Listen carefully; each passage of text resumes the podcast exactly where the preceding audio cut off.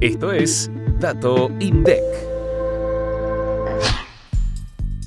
La actividad de la construcción disminuyó 4% interanual en abril de 2023. El agrupamiento Artículos Sanitarios de Cerámica fue el que más bajó en comparación a abril de 2022, un 24,3%. Le siguió ladrillos huecos con una baja del consumo aparente de 19,9%. En comparación con marzo de este año, la actividad de la construcción creció 3,4% en abril. El insumo que presentó el mayor crecimiento con relación a un año atrás fue el agrupamiento mosaicos graníticos y calcáreos, con una suba de 26,7%. Le siguió hormigón elaborado con un incremento de consumo aparente de 8,5%. Por otro lado, en marzo de 2023 se contabilizaron 478.900 puestos de trabajo registrados en el sector privado de la construcción, lo que representó un crecimiento de 16,1% a nivel interanual.